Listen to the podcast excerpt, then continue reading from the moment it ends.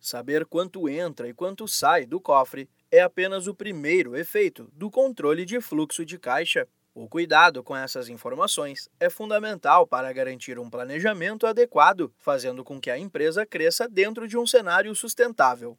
Além disso, o controle de fluxo de caixa permite fazer uma gestão de despesas e custos financeiros, ou seja, o empreendedor consegue conter gastos desnecessários. Isso reduz também a necessidade de capital de giro, graças a uma maior margem de lucro.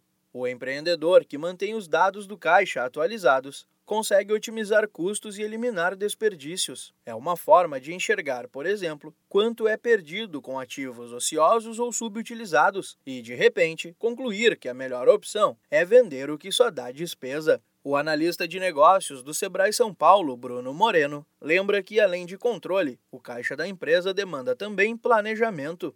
No fluxo de caixa, ele é uma ferramenta simples, diria que é essencial para qualquer gestão financeira, por ser a mais simples, por ser aquela que toda empresa tem que fazer, seja um caixa diário, semanal, quinzenal, mensal, aí vai depender do seu negócio. Você coloca lá todas as entradas da empresa e também relaciona com tudo que está saindo. Então você vai colocar tudo isso nas colunas, né, e conseguir entender o seu balanço diário ali, se você está tendo o lucro ou prejuízo no dia e conseguir se programar.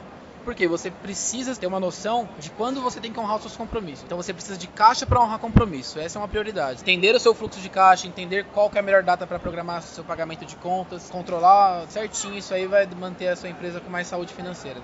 Para quem vende produtos, o fluxo de caixa é um dos melhores ajudantes na definição de preços, para que os custos sejam cobertos e o foco esteja nos itens que mais agradam aos clientes. Problemas com o fluxo de caixa significam que a empresa perde a capacidade de honrar seus compromissos dentro dos prazos. É quando começam a aparecer sintomas como dívidas, ações judiciais e perda de mercado. Por isso, é fundamental que o empreendedor esteja sempre atento às entradas e saídas de valores. Para saber mais sobre planejamento financeiro e controle de fluxo de caixa, acesse sebraesp.com.br ou ligue para 0800 570 0800.